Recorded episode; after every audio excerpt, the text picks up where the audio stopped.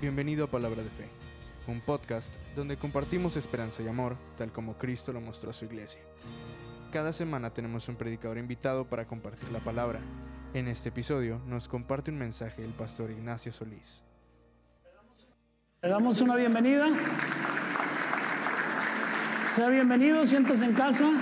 ¿Habrá alguien más que nos visite en esta mañana? Que no haya por ahí este, dado sus datos. ¿Todos son de casa? ¿Acá de este lado? Bienvenida, Dios le bendiga. Le damos la bienvenida. Bienvenida, es un gusto tenerles aquí entre nosotros. También usted, varón. Bienvenido, qué bueno que está entre nosotros. Es de importancia su presencia en este lugar, ya que son el motivo de, de las oraciones de algunos hermanos que siempre están al pendiente de sus vecinos, de su familia, estar orando por cada uno de ellos. Bien, este, hoy en esta mañana quiero entrar directo a la palabra. Abra su Biblia ahí en, en Zacarías capítulo 8.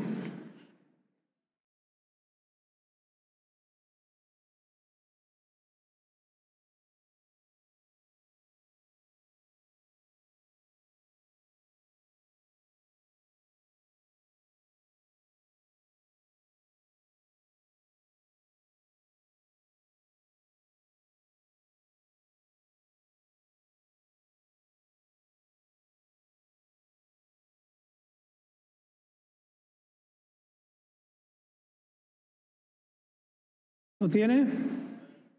Vamos a leer algunos versículos ahí en la palabra del Señor.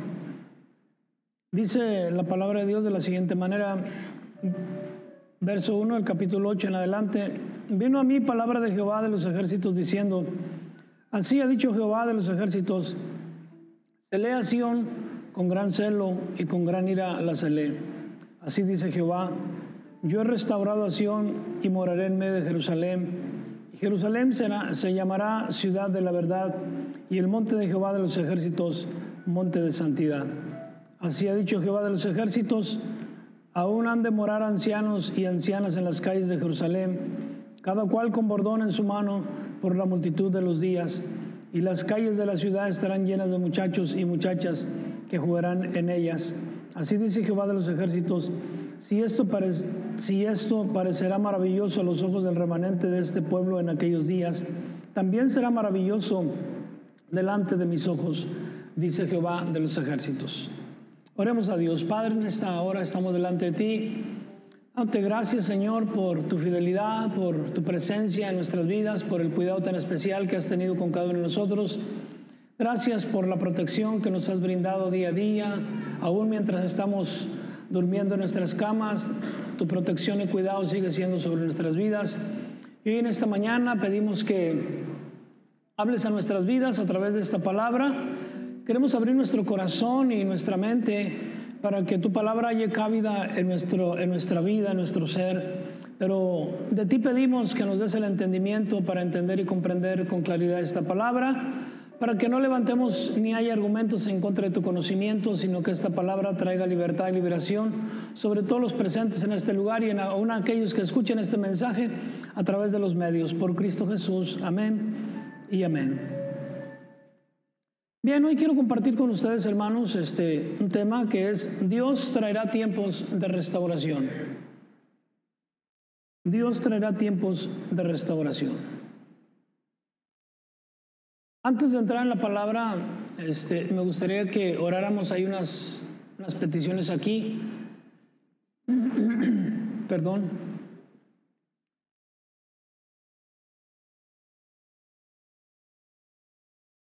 Eh, oremos por una sobrina de la hermana Edith. Ella está intubada en la clínica 17, ¿verdad? Eh, ella se llama Conchita Rivera. Oremos también, algunos quizás llegaron a conocer a la hermana Manuelita, ella vivía aquí en esta calle, una, una casa antes de la Bautista. Eh, al parecer nos dan la noticia que falleció ella. Vamos a orar por fortaleza de, esta familia, la hermana Manuelita. Y también por ahí, no sé si los muchachos eh, llegaron a conocer a un joven llamado Iván. Jóvenes, sí, llegaron a conocer a un Iván por ahí, muchachito. No está muy bien la noticia, pero a ver si no la voy a, tratar de, de, decir, como se me ha dicho. A veces de repente pues hay cosas que, así literal como lo escuché, al parecer sufrió un accidente de moto, perdió la vida, hace unos días atrás perdió a su mamá, su papá también sufrió un golpe, le salió un coágulo. Entonces hay, hay muchas situaciones difíciles en esta familia. Vamos a orar por, por esta familia del joven Iván. No sé si algún joven por ahí, este, entre los jóvenes lo hayan conocido, a este muchachito. Pero vamos a orar por estas familias que están padeciendo, ¿verdad? Y, algunos hermanos que también tenemos la, por ahí la, la, la noticia, ¿verdad? Porque hemos estado al pendiente de algunos que han estado padeciendo por causa del virus. Gracias a Dios por los que ya salieron, pero hay algunos de la familia que están, unos salen, otros entran, y pues agradeciendo también por los que Dios nos ha guardado, ¿de acuerdo? Así como están sentados, vamos a elevar una oración a Dios. Padre Celestial, tú eres un Dios misericordioso, un Dios que siempre está, Señor, para mirar las necesidades de aquellos que claman a ti. Hoy pedimos por esta petición de nuestra hermana Edith, por su familiar, Conchita Rivera, que está intubada en la clínica 17. Pon tu mano sobre ella, Señor. Sabemos que a veces humanamente, cuando una persona está en una crisis de salud y en ciertas condiciones, eh, quizás humanamente es imposible, pero para el que cree todo es posible y nosotros creemos en un Dios grande y soberano, poderoso, que tiene el poder en su mano para hacer conforme a sus designios, conforme a su voluntad. Y pedimos hoy en esta mañana por la vida de esta persona que tú hagas un milagro, que tú hagas tu voluntad también. No queremos aferrarnos a algo, pero lo que sí es importante es la salvación de su alma. Que tú, Señor, asegures la salvación de ella. En tus manos la ponemos en esta mañana. Pedimos también por toda la familia, por los hijos, por los nietos de nuestra hermana Manuelita, quien ha partido contigo en este tiempo, Señor. En tus manos están todos los miembros de esta familia, hijos, hermanos, nietos, sobrinos, todos aquellos que de momento tuvieron un acercamiento hacia ella y que están pasando este duelo, les dé la fortaleza y el consuelo de tu Espíritu Santo en sus vidas. Pedimos por la familia del joven Iván, igual de la misma manera, Señor.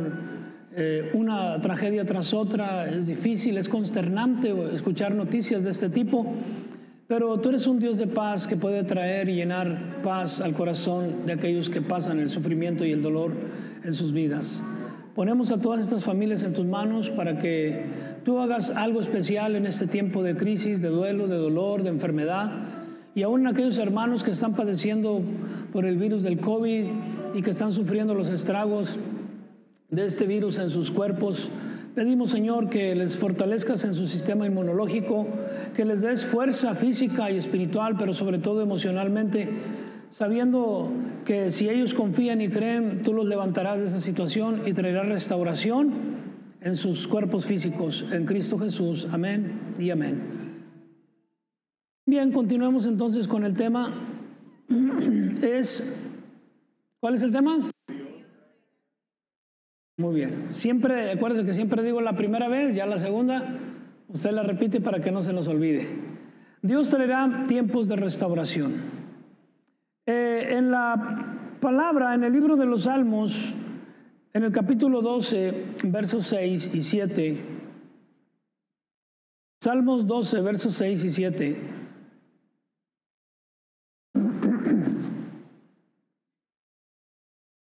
¿Lo tiene? Dice, las palabras de Jehová son palabras limpias, como plata refinada en horno de tierra, purificada siete veces. Tú, Jehová, los guardarás de esta generación, los preservarás. ¿Para cuándo? Para siempre. Muy bien. Eh, nosotros vemos aquí, hermanos, en, este capítulo 8 del libro de Zacarías, uno de los profetas menores, el penúltimo, antes de, míreme acá tantito. ¿Qué dije ahorita?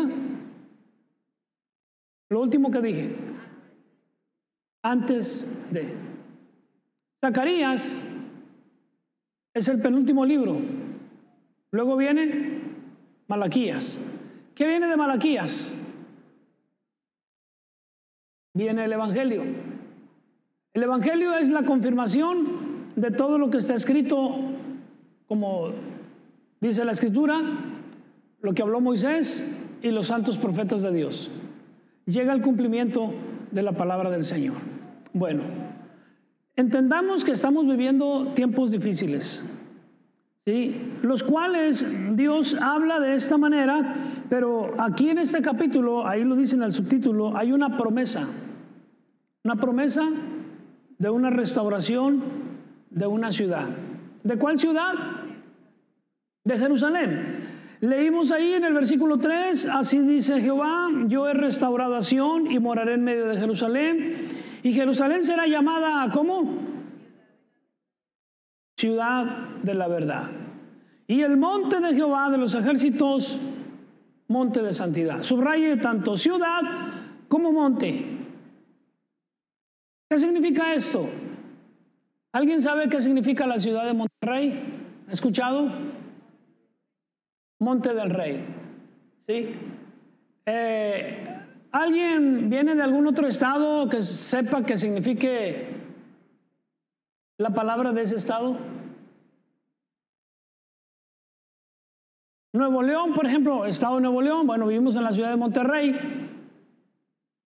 ¿verdad? Ya eh, conocemos algo de historia, pero todos los lugares tienen un nombre y por algo se lo pusieron. Una ocasión, hace años, fuimos a, a, León, Guanajuato, exclusivamente ahí a, Guanajuato, y nos decían el significado del nombre de Guanajuato, y tiene algo que ver con las ranas. Mal no, no recuerdo. O sea, con las ranas. Imagínense que un lugar así como de ese tipo. Sin embargo, aquí vemos que Dios pone nombre y da un significado, ¿no? Aunque hay un significado, pero dice, esta será llamada ciudad de la verdad. ¿Por qué será llamada ciudad de la verdad? Bueno, porque lo que Dios quiere, según ahí en la, en la escritura, es que cada uno debe hablar con la verdad a su prójimo. ¿Sí? Hablar con verdad y no juzgar. Y cuando uno hace esto, habla verdad, ¿verdad? Y no juzga, hay una hay un beneficio a ello. Hay una promesa. ¿Cuál es? Dice, en tus puertas estará la paz. ¿Queremos paz? ¿Queremos que haya paz? Hablemos con verdad. ¿Pudiéramos decir nosotros que Monterrey es ciudad de verdad? Bueno, Hablemos lo más amplio. ¿México será un país de verdad? No escucho. No escucho. No. Ahora, ¿los cristianos seremos verdaderos?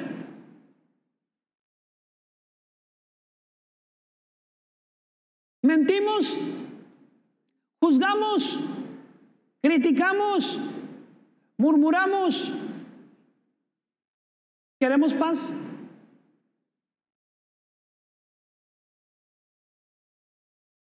Entonces, todo tiene un principio. ¿Cómo yo quiero que Dios restaure mi salud si no estoy en la postura? Porque para una restauración Dios pone requisitos. Vamos desde el capítulo 1 de Zacarías. Y vamos a ver qué dice ahí.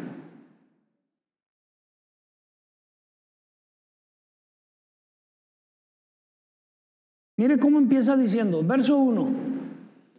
En el octavo mes del año, del año segundo de Darío, vino palabra de Jehová al profeta Zacarías, hijo de Berequías, hijo de Ido, diciendo, ¿qué dijo? ¿Contra quién? Ya, ahí le va. Es una manera de decir suavemente. ¿Cómo? Suavemente. ¿Contra quién se enojó Dios?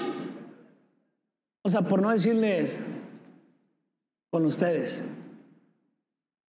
Obviamente viene desde atrás. Hay dos maneras de ver las cosas y nosotros, eh, depende de nosotros. Daba un ejemplo hace unos días y daba un ejemplo donde en un hogar eh, había un hombre que era alcohólico.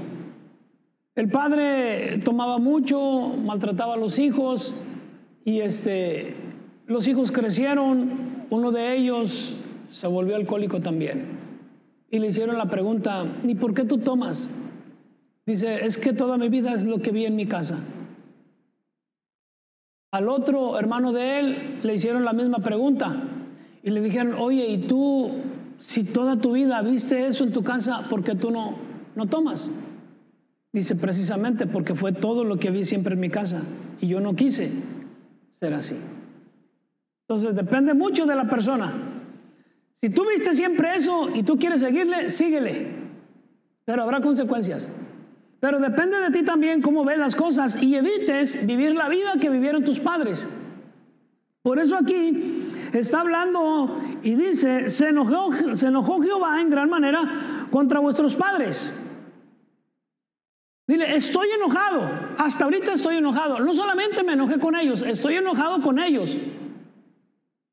Por lo tanto, si quieren que vengan tiempos de restauración, hay un primer requisito y es este, verso 3. Diles pues, así ha dicho Jehová de los ejércitos. ¿Qué tenía que decirles? ¿Volveos qué? Volveos a mí. ¿Qué entendemos por esa palabra, volveos a mí? Es un arrepentimiento. La palabra arrepentimiento eso significa volverse. Yo voy hacia una dirección y yo me vuelvo, eso es arrepentimiento. Es volverse. Sí, en el sentido más, más, este, más profundo, significa un cambio de mentalidad, un cambio de ver las cosas, un cambio de conducta. ¿Sí? ¿Por qué? Porque cuando uno ama, en este caso, Dios nos ama a nosotros y nosotros venimos hacia Él, nos volvemos con todo nuestro corazón hacia Él, Él nos perdona de nuestras iniquidades, Él nos perdona de nuestros pecados. Entonces Dios, en ese amor y en ese perdón que nos hace, Él espera de nuestra parte un cambio de conducta. La pregunta es, ¿surge el cambio de conducta? Ahora, voy a trasladar esta parte a lo que es la relación del matrimonio. Muchas de las veces, tanto de una parte como la otra, ya sea el hombre o la mujer, eh, en, el amar a su, a su esposo, a su esposa, hay una demanda. Y la demanda es que haya un cambio de conducta en él o en ella. Porque cuando no sucede el cambio de conducta, constantemente va a haber conflictos. Hasta que no haya un cambio en alguno de los dos. Es que siempre es lo mismo contigo, no cambias. Hello. Eso está, eso está fuerte. Esta parte. Es que siempre es lo mismo. Tenemos tantos años y no ha habido un cambio en lo más mínimo en ti. Siento que me desmayo. ¿Cierto o no? Ahora, el Señor dice, volveos a mí. Y cuando uno se vuelve, entonces, pero mientras uno no se vuelva, Dios no se vuelve a uno. Porque no solamente le exige y dice, volveos a mí, y yo me, me volveré a vosotros, ha dicho Jehová de los ejércitos. Pero luego les recalca nuevamente, no seáis, verso 4, ¿cómo? A los cuales Clamaron los primeros profetas diciendo, así ha dicho Jehová de los ejércitos, volveos ahora de vuestros malos caminos y de vuestras malas obras.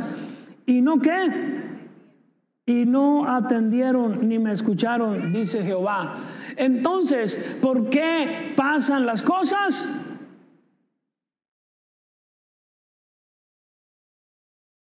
Porque no, el hombre no atiende al llamado de Dios. Porque el hombre sigue en sus malos caminos. Yo les decía el martes, ¿recuerdan cuando les dije, ¿por qué está pasando esto en Haití? ¿Recuerdan? ¿Por qué? Ahora, ay de Monterrey, ay de Nuevo León, si nuestros gobernantes lo que ya empezaron a hacer, van a venir consecuencias terribles. Porque no hay temor de Jehová en ellos y comienzan a establecer ciertas cosas que van en contra de la palabra que Dios ha establecido. Y entonces viene el juicio. Y entonces vendrá la ruina sobre una ciudad que fue grande y próspera en nuestra nación. Pero, ¿y para qué están los cristianos? ¿De adorno? ¿Estamos ahí nada más para, como dijeran, qué bonito te ves sentado? ¿Mm? Tenemos que orar a Dios, pero dice aquí, no seáis como vuestros padres porque vinieron los profetas, les dijeron, mas sin embargo ellos siguieron en sus malos caminos y en sus malas obras y no atendieron a la voz del Señor. Por eso es que vinieron eh, las, situaciones del, del cautiverio en la ciudad de Jerusalén. Dios trajo cautividad. ¿Por qué? ¿Por qué a veces pasamos situaciones en nuestra vida? He estado pensando en un sinfín de cosas y, y por qué las cosas están pasando y por qué aún dentro del pueblo de Dios, por qué mucha gente está sufriendo. Duele como cuerpo de Cristo, duele. ¿Qué es lo que Dios está tratando de, de llamar? ¿Qué es lo que Dios está tratando de decir al pueblo? Prepárate. Tienen tiempos de restauración, sí, pero antes de que vengan, yo te estoy llamando, vuélvete a mí. Estás lejos. Si Dios está llamando, vuélvete a mí, es porque estás lejos. Es porque nos hemos alejado de Dios. Porque hemos vivido nuestro propio mundo. Hemos dejado de hacer la voluntad de Dios para hacer las cosas que nosotros queremos en este tiempo. Tan así que el temor ha invadido al pueblo cristiano. Entonces, ¿dónde está nuestra fe en el Señor? ¿Dónde está nuestra confianza?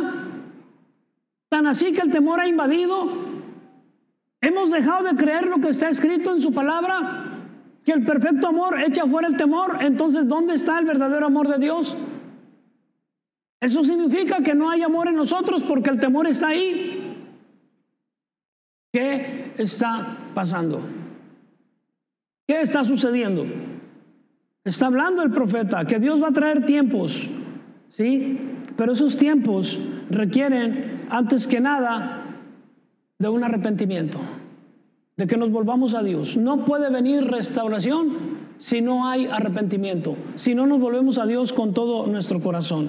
Le hemos dejado, le hemos abandonado. Ahora, no seamos como el siguiente libro. Acabo de mencionar, no le dejemos, no le abandonemos, porque ellos decían, ¿en qué, te hemos dejado? O sea, ¿en qué nos amaste? Dios conoce nuestros corazones. Y cuando Dios habla es porque es verdad lo que está diciendo. Porque Dios no es mentiroso. Dios es verdadero. Mas sin embargo, Él está haciendo una promesa. ¿Por qué? Porque dice en el versículo 2 del capítulo 8, cuando el, profeta Zacarías habla estas palabras de parte de Dios, y lo menciona de esta manera, así ha dicho Jehová de los ejércitos. ¿Cómo? ¿Qué dice en el versículo 2 de segunda parte?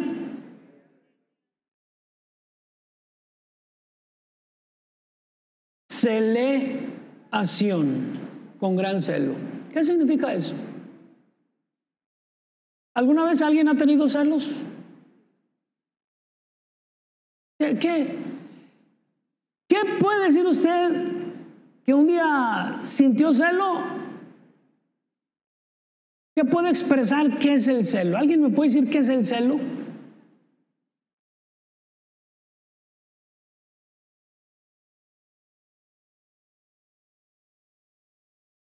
Es como querer posesionarte de algo. Excelente. Yo se lo voy a decir. Eso de celo, cuando Dios dice que yo la celé con gran celo, significa que es una propiedad exclusiva y de nadie más. Habla del pueblo de Israel, del pueblo de Dios. O sea, Dios es celoso. Y Dios quiere exclusividad para Él. Que Él sea el único y nadie más. Por eso celó a Israel. Ahora, ¿Dios no cela a nosotros? ¿Dios no cela? ¿Usted qué, cree que para Dios es grato que nosotros hagamos ciertas cosas que, no convienen? ¿Mm? Imagínese, usted va ahí con su, con su pareja ¿verdad? Y de repente este, pasa otra persona y, su pareja voltea para verla, ¿cómo se sentiría usted? ¿Eh? Ahora que, venía, este, estuve allá unos 15 días enseñando en un instituto bíblico y cuando estaba en el aeropuerto de México, estaba ahí, nada, yo me, quedé hasta el final porque todo el mundo se amontona y dije, pues, ¿qué necesidad hay de amontonarse y estar ahí? yo me separo, estoy acá, ya entre los últimos. De repente vi una pareja muy, muy extravagante y, la mujer así muy, muy descotada. Y entonces este, todo el mundo así de... Es normal, ¿no? Que, que la vean. Pero así uno de plano bien descarado Iba con su, no sé si serían esposos o serían novios o pareja, no sé qué serían. Estaban así, ella estaba delante y entonces él estaba así, mire, y hasta le hacía así. Y yo, y yo viéndolo, dije, a ver si ahorita que voltee ella, este, ya él le perdió. No, descarado. O sea, ella volteó y se le, estaba, se le quedaba mirando a él y ella así, mire. O sea, a él no le importó que ella lo estuviera viendo a él, que él estaba viendo a otra descarados.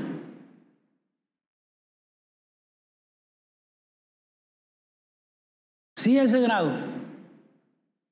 Estoy hablando en un sentido de lo que es. Y luego así como, como despiste, como que quiso acomodarle y empezó a platicar.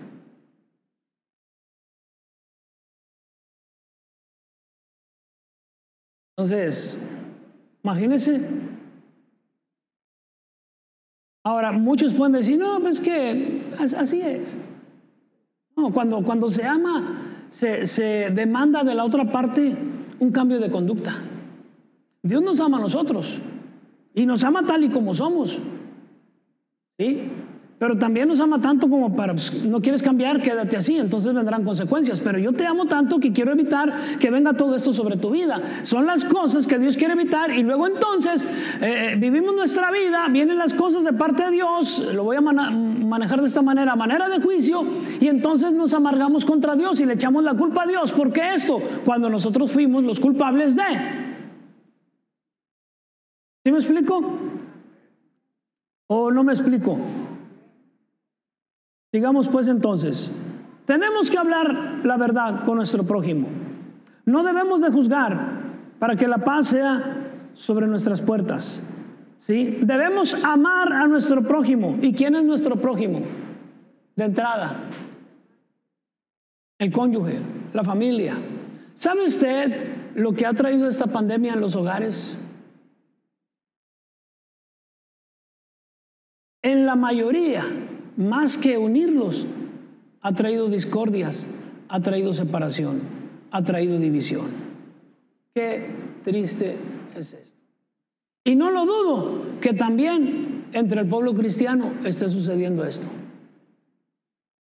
Que haya familias cristianas que ya no se toleren, que ya no se aguanten, que ya no se soporten, que la mujer ya no aguanta al marido, porque pues es que no es lo mismo tenerte todo el día a unas cuantas horas, porque la mayor parte del día te la pasas en el trabajo, pero ahora que estás aquí ya me doy cuenta y ah, cómo batallo contigo. Hello. ¿Cuántas mujeres batallan con sus maridos? No, dígame, no diga nada ni levante manos. Que luego va a levantar la mano. No, no, tranquilo. No quiero llevar espada a su casa.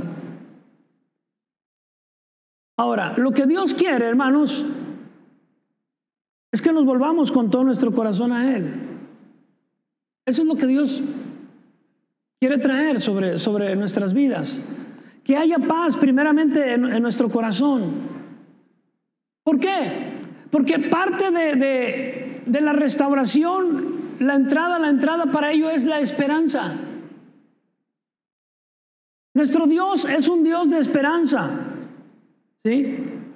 Y muchas de las veces nosotros hablamos de ello, pero esperar cuesta.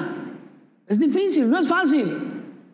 Más cuando, por ejemplo, este, esta enfermedad te lleva a estar encerrado ciertas semanas. Los que no están acostumbrados se desesperan. Pero tiene que esperar.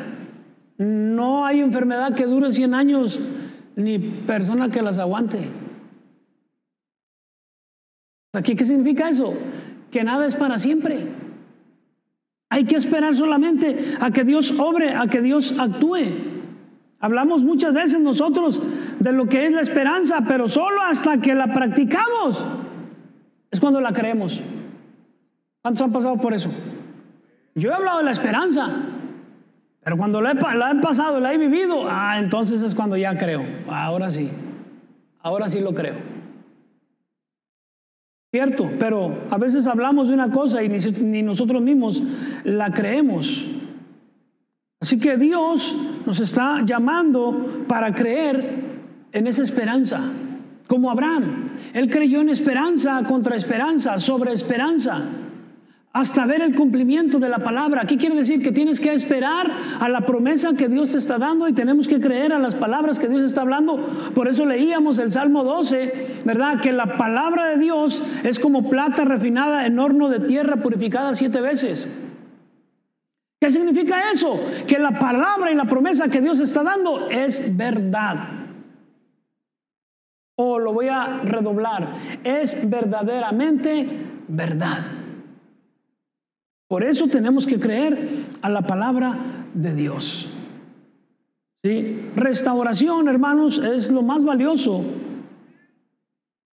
Eh, sobre todo hablando en el sentido del pueblo de Israel, ¿verdad? ¿Por qué? Porque parte de la restauración no solamente era, era volverlos a traer, que la verdad estaría en sus puertas a través de la paz. No solamente era eso, sino era mucho más allá. Hablar de restauración hablaba de volver a traer la misma presencia de Dios en ese lugar. Por eso hablaba no solamente de la ciudad, sino del monte de Dios. El monte de Dios. ¿Por qué? Porque ahí habita el Señor. El monte de Sión es el monte de Dios donde Dios hace una promesa de restaurar, de volver a traer su presencia a ese mismo lugar, sí, como lo había vivido antes la ciudad de Jerusalén. Ahora, ¿qué es lo que Dios promete? La Biblia está llena de promesas y podemos, la, la pregunta aquí es, ¿estamos confiando, estamos creyendo esas promesas? ¿O qué es lo que tiene más ocupada mi mente? ¿Qué es? Pregúntese usted, ¿qué es lo que más ocupa su mente en este tiempo? ¿Qué es lo que más le ha preocupado? No me diga. Ha estado preocupado. No he ido a la iglesia. Tengo que ir a la iglesia. Voy a ir a la iglesia. ¿Eso está, está ocupado en eso? Ya, ya salió de aquí y, este, y el martes tengo que volver. El martes tengo, o sea, ya se está preocupando en algo de antes de tiempo. Pero sale de la iglesia. Es más, está dentro. ¿Para qué digo que sale? Está dentro y ya está preocupado por algo. Ya está pensando. A veces está uno aquí y está pensando en otras cosas. No, os hagáis, hermanos. ¿Acaso solo me pasa a mí? ¿Sí le ha pasado o no le, o nada más a mí? Como siempre, ¿verdad? El más pecador de todos los de Soli. ¿Qué incluyen las promesas del Señor? Incluye no solamente la presencia de Dios, incluye un cuidado especial. Un cuidado especial.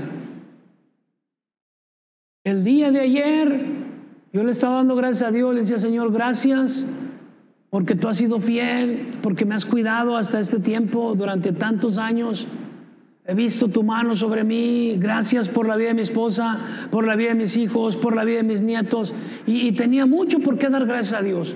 Pero sobre todo por ese cuidado especial durante tantos años que Dios ha cuidado de mí. Primeramente, en particular de mí. Ha cuidado de mi familia. He visto su mano poderosa sobre nosotros. Momento a momento hemos visto la mano de Dios. Hemos visto cómo Dios ha suplido. Hemos visto cómo Dios ha provisto. ¿Por qué? Porque la protección de Dios significa un cuidado especial. ¿Sobre cuántos ha estado la protección de Dios? Ahora, quizás de pronto pensamos que cuando estamos pasando por un momento de crisis, cualquiera que ésta sea, como que decimos, ay Señor, es que te has olvidado de mí. No, Dios no se olvida. Simplemente es que a veces Dios nos pasa, ¿sí? Nos pasa por momentos difíciles. Lo podemos llamar los desiertos del cristiano. Dios nos pasa por esos tiempos difíciles para hacer varias cosas en nuestra vida. Una de ellas que Dios habla al pueblo de Israel, que dice que los llevó por el desierto y les hizo tener hambre, les hizo tener sed. ¿Para qué? para saber qué había en su corazón. A ver, a ver si es cierto que eres cristiano, a ver si es cierto que eres mujer de fe, te voy a hacer pasar por esto. A ver si es cierto que crees en mi palabra, a ver si guardas mi palabra, a ver si es cierto que mi palabra está en tu corazón, a ver si yo soy tu prioridad, a ver si verdaderamente tú dices que me amas más que todos. Y entonces, ¡pum! Viene la prueba. Y el que ama más su vida, y que tiene temor a la muerte, también Dios lo prueba. A ver si es cierto que me amas tanto.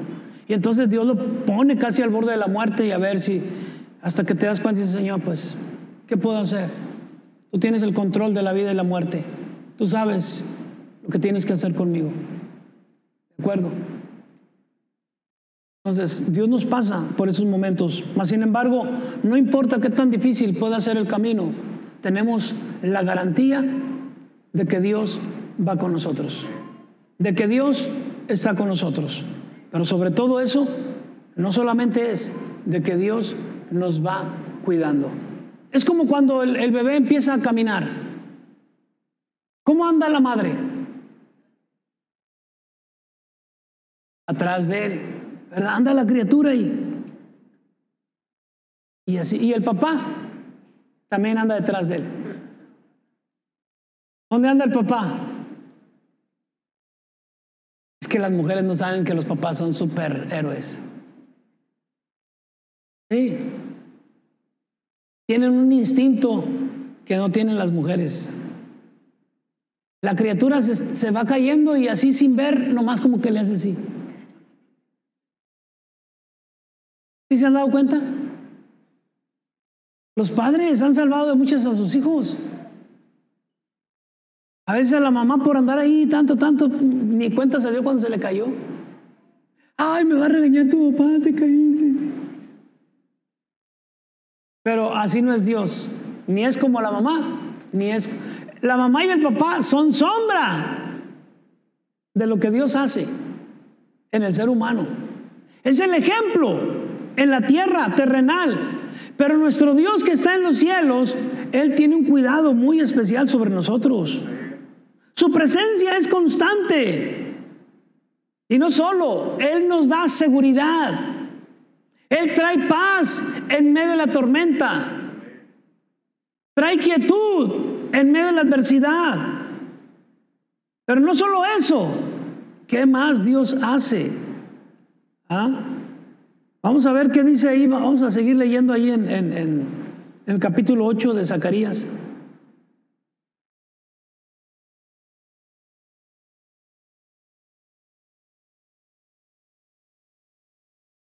Voy a, voy a, voy a leer esto.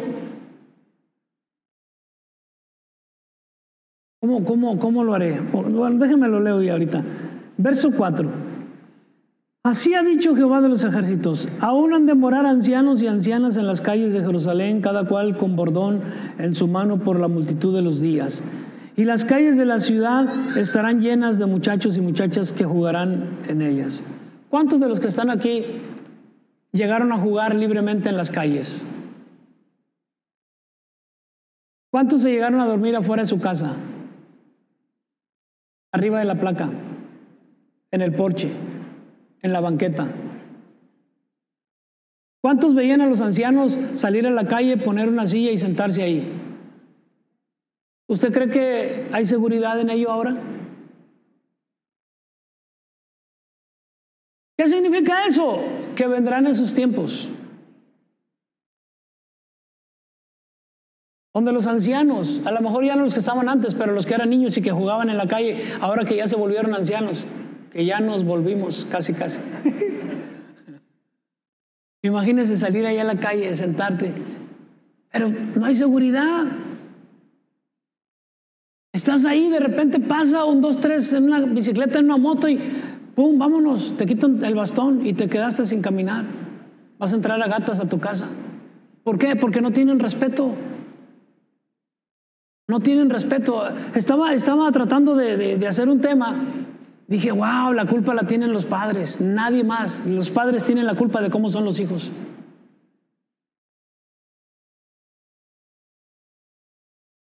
que me desmayo.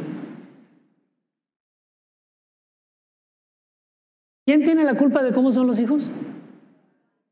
Padres. Los padres. No le eche la culpa a nadie. O es él o es ella. Punto. Se acabó. Así nomás como detente empieza, los, se los dejo. Sigue diciendo ahí. Nos quedamos en el verso 6. Así dice Jehová de los ejércitos. Si esto, para, eh, si esto parecerá maravilloso a los ojos del remanente de este pueblo en aquellos días, también será maravilloso delante de mis ojos, dice Jehová de los ejércitos. ¿Qué significa eso? ¿Qué entendemos en estas palabras de este verso 6? Esto parecerá maravilloso. ¿No le parece a usted maravilloso volver a aquellos años que vivíamos antes? Qué hermosos, ¿cuántos están de acuerdo conmigo? Qué hermosos aquellos años. Cuando disfrutábamos nuestra infancia. ¿verdad? Y que algunos recuerdan y lo, y lo ponen por ahí, por el Face, por el WhatsApp y mandan mensajes. El que no jugó esto no tuvo infancia. ¿verdad? Cuando jugamos fútbol, y luego ponen las características, ¿verdad? El más gordito lo ponían de portero.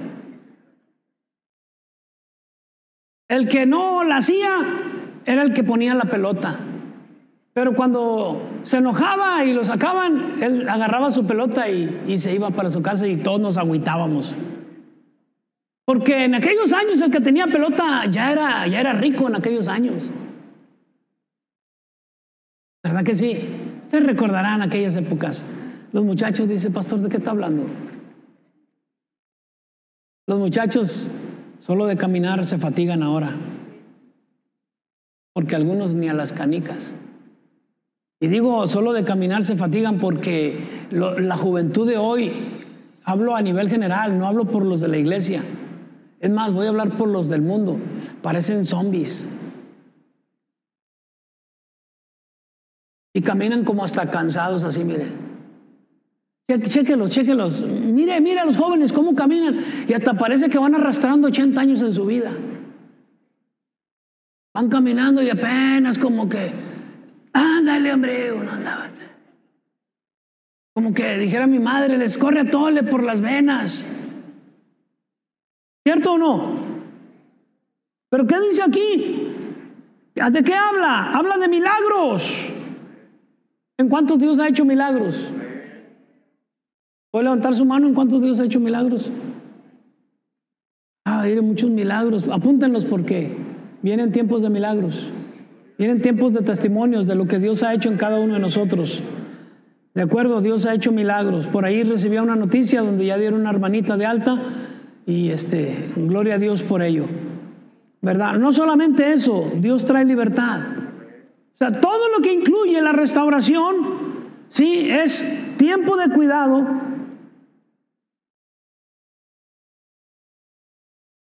Tiempo de cuidado, tiempos de seguridad, tiempo de paz, tiempo de libertad, tiempo de perdón. La restauración también trae. Cuando está hablando, volveos a mí, no solamente es un arrepentimiento, es que de la otra parte viene el perdón. Y el perdón ese es el que trae la libertad. O sea, una cosa va ligada con otra. Es como un efecto dominó. Viene y entonces es cuando se completa la restauración en Dios. Pero ¿cuántas veces dentro de la misma familia no existe el perdón entre las ofensas que se han hecho? ¿Cuántas mujeres no perdonan a sus maridos? O viceversa, ¿cuántos maridos no han perdonado? A veces es el hombre el que le hace más a la mujer, la mujer lo perdona y en un mínimo detalle la mujer no quiere perdonar, perdón, el hombre no quiere perdonar a la esposa.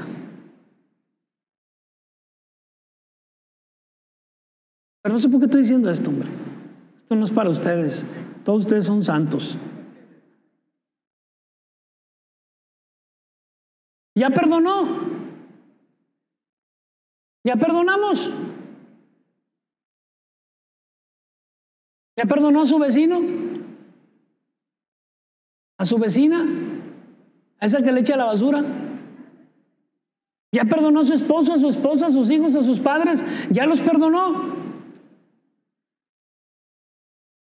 Ahora que estuvimos allá en aquel lugar, tuvimos un tiempo muy especial. Y yo me sorprendía cómo Dios nos iba llevando de tal manera que a veces, a veces no es tanto que tenga el valor, sino que uno piensa y dice, se lo voy a dejar al tiempo. Voy a dejar que el tiempo haga las cosas. Pero no, un hermanito que dio una palabra y, este, y yo le dije, hermano, gracias por, por lo que hiciste. Este, quizás yo, yo se lo dejé al tiempo, pero en ese momento tú dijiste, haz esto, haz esto, se hizo y Dios rompió ahí cosas y Dios trajo restauración. Me doy cuenta de las cosas que están sucediendo en las familias cristianas. Qué tremendo. Ahora, ¿por qué? Porque para que venga una restauración necesitamos esforzarnos. Hermanos, no es fácil. Es difícil. Y más cuando hemos dejado pasar ciertas cosas y ahora que quieres retomarlas, te cuesta. Pero eso requiere un grado de esfuerzo y tenemos que esforzarnos para que venga una restauración en ese tiempo de parte de Dios. Ejemplo, en cuestión de salud. Imagínate, tú quieres que Dios restaure tu salud. ¿Qué es restaurar? Restaurar? Volver como antes. Imagínense todos los gorditos. Lo digo en el buen sentido, sin todos los gorditos que estuvieran como antes, delgaditos. Pastor, ¿y como el que siempre fue gordito desde su infancia? Pero fue saludable. ¿Qué fue lo que provocó eso? ¿Qué es lo que te ha dañado tu salud? ¿Es un esfuerzo y sacrificio para ti no comer harina? ¿Refresco? ¿Usted cree que a veces no veo a la gente cuando se está tomando su cocota bien helada? ¿Usted no cree que a uno se le antoja? Sí, pero si ellos no ven por su salud, yo voy a ver por la mía. Porque aquí estamos hablando, eh, eh, leímos un pasaje donde vinieron los profetas, les dijeron, no pusieron atención, o sea, hubo una advertencia, una advertencia provoca una prevención pero cuando no se hace caso a la advertencia, no hay prevención y vienen las consecuencias. Y cuando tratamos de buscar la restauración en, ya es tarde. Ya hay ciertos órganos dañados. Pero es un esfuerzo. Y yo voy a esforzarme por, primeramente por mi salud, porque si mi cuerpo está bien, entonces este cuerpo es un templo del Espíritu de Dios, porque Dios mora en mí. Usted habitaría, no habitaría, simplemente, ¿a usted le gustaría entrar en unos baños sucios? ¿Verdad que siempre buscamos la limpieza cuando vamos a un baño público? Y los baños, cuando están así, mejor prefiero aguantarme las ganas. ¿Cuántos? Otros, pues mejor me voy detrás de un carro. Si hay monte, voy al monte. Pero si no, ¿cómo le hago? Porque aguantarse también es peligroso. O sea, por todos lados nos llueve. Mas, sin embargo, entendámoslo desde ese punto de vista. ¿Somos nosotros cuidadosos con el templo de Dios? ¿Tienes el valor o...? ¿Cuántos cuidan su cuerpo? ¿Cuántos cuidan su cuerpo? ¿Todos cuidan su cuerpo? Mire, son contados aquí los que los que cuidan su cuerpo. Y los que lo cuidamos es porque ya nos hemos visto unas difíciles. Que si no, Estaríamos como los demás. ¿O estoy mintiendo? ¿Verdad que sí? Porque ya, ya casi hemos visto el borde, entonces mejor me la llevo tranquila. Y entonces es cuando cuidamos. ¿Sí? Se requiere esfuerzo, pero también es un trabajo. Y a veces no solamente es trabajo de una persona, es trabajo en equipo. Porque de qué sirve que tú te, estés cuidando, pero luego llegas a tu casa y, te guisan con, con manteca de puerco.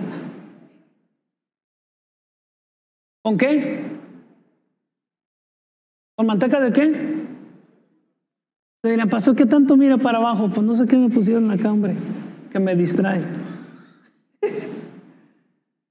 ok, entonces, las palabras de Dios, hermanos, son palabras de verdad. Si Dios promete, ¿Dios qué? Dios cumple. Pero también hay una demanda hacia nosotros. Lo he venido diciendo últimamente, no le dejemos todo a Dios. Dios va a hacer lo suyo.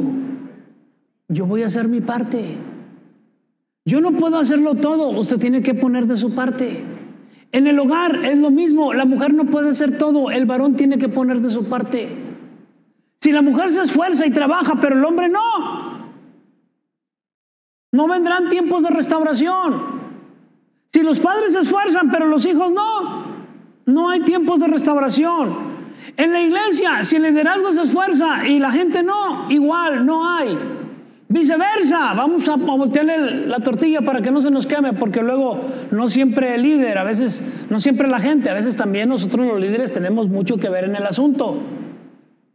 Yo me pongo también ahí, a veces nosotros los líderes tenemos mucho que ver en el asunto. Si la gente hace lo suyo y nosotros no, Tampoco vendrán esos tiempos. ¿Cuáles tiempos?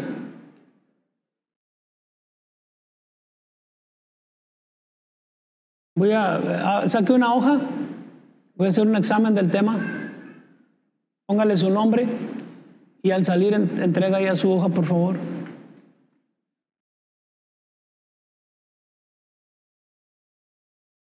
¿Cuál fue el tema? El que me diga cuál, fue el tema está exento.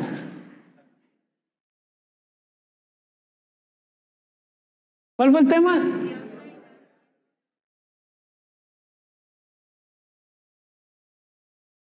¿Quién dijo? No sé. Hablaron en coro. Bueno, por ellos todos están exentos. ¿Para qué? Denle gracias a Dios por la vida de ellos. ¿De acuerdo? Vamos a dejarle ahí, hermanos.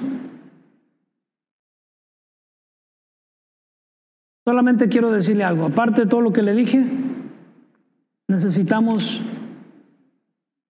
volvernos a Dios creyendo,